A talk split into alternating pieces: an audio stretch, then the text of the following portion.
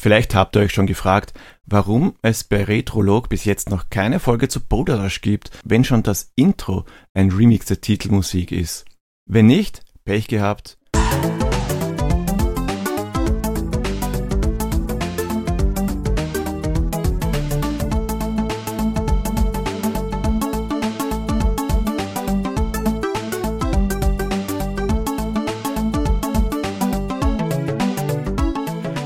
Boulder Dash kam 1984 auf den Markt. Es wurde von First Star Software gepublished, da es First Star Software nun nicht mehr gibt, wie auch so viele Software-Schmieden aus der Zeit, sind die Rechte von Boulder Dash nun bei BBG Entertainment. Entwickelt wurde das Spiel von Peter Liepa, ich hoffe, ich habe den Namen richtig ausgesprochen, und Chris Gray. Programmierung, Musik und Grafik, das hat Peter Liepa ganz allein erledigt. Genau genommen rückte Chris Gray im Zuge der Entwicklung immer mehr in den Hintergrund, so dass man sagt, dass er zum Schluss eigentlich nur noch für das Titelbild zuständig war. Boulder Dash kam heraus für alles Mögliche zu dieser Zeit. Und zwar für den Amstrad CPC, für den Apple II, für den Atari 400 bzw. 800, für den Acorn Electron, für den Commodore 64, für den MSX, für den PC, für den ZX Spectrum, für den DDR Kleincomputer KC80 und später gab es dann noch eine Gameboy und eine NES-Version. Bodash kann alleine oder zu zweit abwechselnd gespielt werden und ich habe es noch gar nicht erwähnt, es ist ein Puzzler. Aber bevor wir uns an Spielen machen, schlagen wir mal die Zeitung auf und schauen, was damals los war. Ich konnte nicht ansatzweise das Erscheinungsdatum eingrenzen, habe aber herausgefunden, dass sich am 28. Oktober 1983 First Star Software die Rechte gesichert hat. Mit dem Datum kann man arbeiten. Und zwar, wir schreiben den 22. Oktober 1983. Im Bonner Hofgarten kamen Hunderttausende zusammen, um für Frieden und Abrüstung und gegen den NATO-Doppelbeschluss zu protestieren. Insgesamt bekundeten in der BRD ungefähr 1,3 Millionen Menschen an diesem Tag ihre Ablehnung zur Nachrüstung. Die Protestbewegungen gingen als sogenannter heißer Herbst in die Politikgeschichte ein. Und am 30. Oktober, da fanden in Argentinien erstmals freie Wahlen statt. Aber filmtechnisch, da haben wir diesmal eine Punktlandung.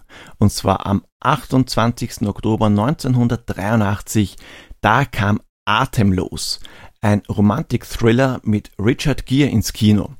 Ich gebe zu, ich kenne diesen Film nicht und ich glaube auch nicht, dass ich ihn unbedingt nachholen muss. Romantik. Hm. Da spiele ich lieber.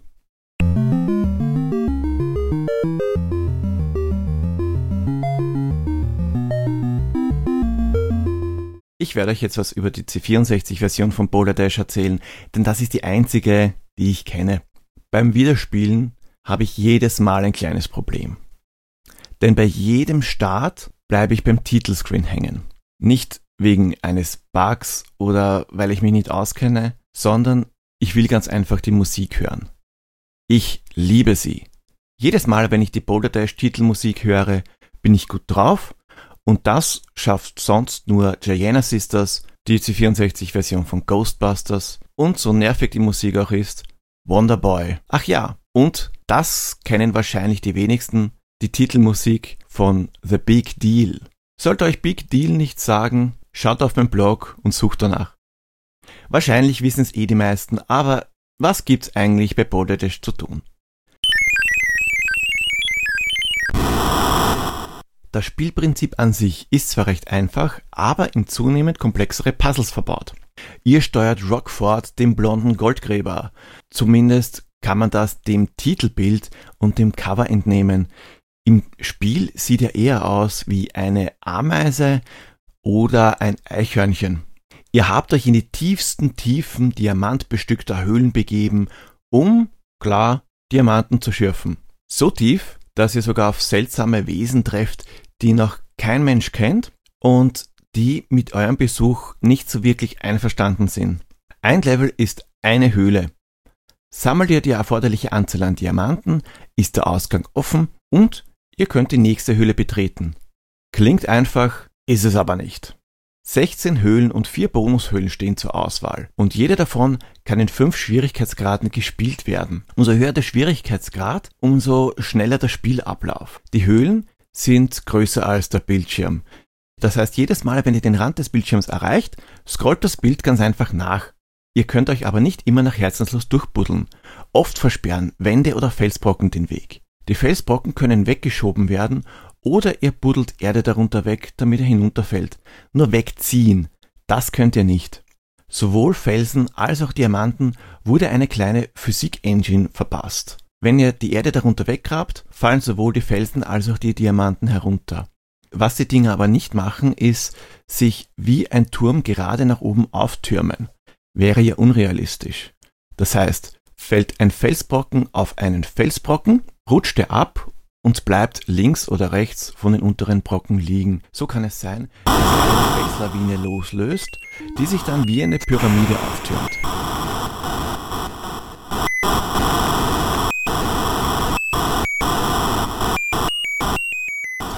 Aber aufpassen, sowohl Felsbrocken als auch Diamanten können relativ unangenehme Folgen haben. Und zwar, wenn sie auf euch drauffallen. Denn diese können euch erschlagen und ihr habt einen plötzlichen Anfall von Tod. Auch bei den Auslösen der Felslawinen solltet ihr aufpassen, denn das Ergebnis ist oft, dass ein wichtiger Durchgang versperrt wird oder dass sie sich rund um den Ausgang auftürmen, was genauso problematisch ist, weil er könnt ihr nicht mehr erreichen. Natürlich gibt's auch andere Spielelemente, neben normalen Wänden, der Erde und Diamanten, ja, und Rockford natürlich. Und zwar gibt es Titanwände. Im Gegensatz zu normalen Wänden können Titanwände nicht durch Explosionen zerstört werden. Explosionen könnt ihr allerdings nur auslösen, indem ihr Gegner vernichtet. Ihr habt keine Dynamitstangen oder ähnliches oder einen Raketenwerfer. Befindet sich ein Gegner in der Nähe einer normalen Wand und äh, ihr vernichtet ihn, explodiert er und ein Teil der Wand ist weg. Es gibt magische Wände.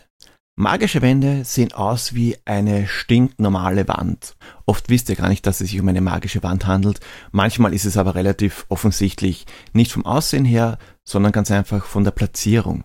Magische Wände, die aktivieren sich, sobald ein Felsbrocken oder ein Diamant auf sie fällt. Die haben nämlich eine coole Eigenschaft, sie wandeln Felsbrocken in Diamanten um. Umgekehrt müsst ihr aber aufpassen, denn sie können auch Diamanten in Felsbrocken umwandeln und das ist etwas, das ihr natürlich nicht brauchen könnt. Aber Vorsicht, erst genügend Erde unter der magischen Wand freigraben, denn ist kein Platz unter der Wand, verschwinden die Gegenstände, die in diese Wand hineinfallen. Nach einiger Zeit hört die magische Wand auf, magisch zu sein und ist eine stinknormale Wand. Damit das Ganze nicht zu einfach ist, gibt es auch Gegner, wie schon erwähnt. Glühwürmchen. Solltet ihr Boulder Dash kennen und euch fragen, was um Himmels Willen meint er damit, wo gibt's hier Glühwürmchen? Dass die Dinger Glühwürmchen sind, ich geb's zu, ich hab's selbst nicht gewusst. Euch sind wahrscheinlich schon diese Art blinkenden Vierecke aufgefallen, die aussehen wie eine Art Sehtest oder ein Marshmallow auf Drogen. Bingo, das sind Glühwürmchen. Diese Glühwürmchen laufen entlang der Wände und zwar im Uhrzeigersinn. Brüder sie, explodieren die Glühwürmchen und ihr gleich mit. Bei den Schmetterlingen, da könnt ihr euch wahrscheinlich schon eher was drunter vorstellen. Äh, die Schmetterlinge sehen aus, wie als wäre die Grafik der Diamanten um die Hälfte nach rechts verrutscht oder links. Die Schmetterlinge, die bewegen sich gegen den Uhrzeigersinn. Das Feine an den Schmetterlingen ist, wenn diese getötet werden, kann der Schmetterling bis zu neun Diamanten hinterlassen. Das klingt zwar wie ein netter Bonus, aber in späteren Levels ist es zwingend notwendig, dass ihr Steine auf diese Schmetterlinge fallen lässt. Was beide Gegner gemeinsam haben, wenn Schmetterlinge oder Glühwürmchen getötet werden, explodieren sie. Das ist praktisch, um normale Wände zu sprengen oder um die Amöbe einzudämmen. Die Amöbe ist eine Art Blubberding, welche sich immer weiter ausbreitet. Sie kann sich nicht nur auf Bereichen ausbreiten, die freigeräumt sind, sondern die Amöbe kann auch selbst graben. Nur durch Wände und Felsbrocken kommt sie nicht. Mit denen kann sie in Schach gehalten werden. Wenn sich die Amöbe über 200 Felder ausgebreitet hat, verwandelt sie sich in Felsbrocken.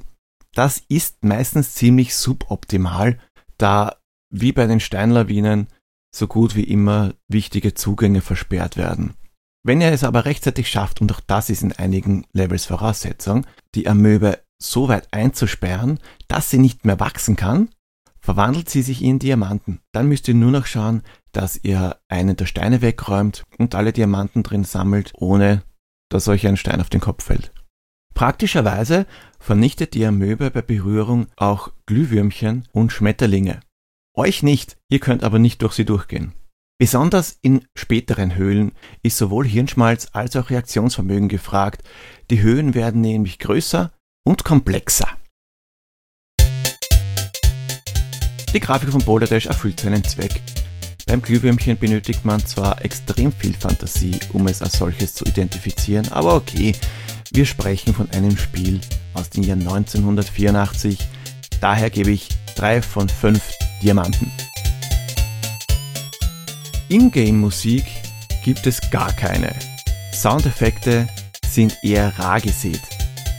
Aber die Titelmelodie, ich hab's schon gesagt, ich liebe sie. Daher gebe ich trotzdem 3 von 5 Diamanten. Warum ich die Wertung trotzdem so hoch ansetze? Weil ich es kann. Insgesamt kann ich nur sagen, Boulder Dash macht süchtig. Der Schwierigkeitsgrad steigt stetig an, damit es nicht langweilig wird. Es wird auch nicht allzu schnell frustig, zumindest wenn man wirklich von Beginn an spielt, wenn man ein ungeübter Spieler ist. Steigt man gleich in einer höheren Höhle ein, lasst es einfach. Es ist ein Klassiker, daher 4 von 5 Diamanten. Und nun steigen wir mal in unseren DeLorean, fahren zur nächsten blauen Telefonzelle und reisen ein wenig in der Zeit zurück. Ich habe Boulder damals zwar oft gespielt, aber ich kam nie allzu weit. Dafür kann ich die ersten Levels in- und auswendig. Ich war wohl einfach zu jung für Puzzler, möglicherweise, vielleicht war ich auch zu ungeduldig, keine Ahnung, auch wenn ich wahrscheinlich nur die ersten fünf Levels gespielt habe. Gespielt habe ich es trotzdem. Wir hatten ja damals nichts. Heute spiele ich Dash immer noch. Und ja, ich bin schon etwas weiter gekommen als damals, aber noch lang nicht durch. Es macht einfach Spaß, mit der Physik herumzuspielen und neue Wege zu finden, um die ein oder andere Höhle zu meistern, um vielleicht bei diesem Durchgang mehr Diamanten zu schaffen oder um ganz einfach schneller zu sein.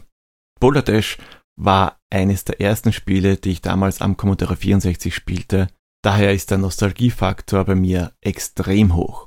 Auch heute kann Boulder Dash legal gespielt werden. Wer auf das Original steht, findet es unter anderem auf den Commodore 64 Mini. Wer nun nicht gleich einen C64 Mini kaufen will, aber trotzdem Boulder Dash vielleicht in etwas neueren Gewand spielen möchte, der kann mal die 30th Anniversary Edition von BBG Entertainment die ja jetzt die Rechte am Boulderdash besitzen, ausprobieren. Es gibt eine Steam-Version und auf Android und iOS gibt es sogar zusätzlich eine kostenlose Version.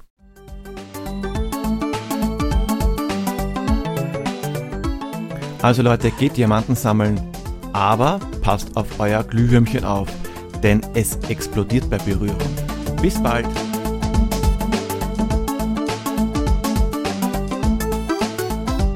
Wenn euch die Folge gefallen hat, würde ich mich über eine Bewertung freuen.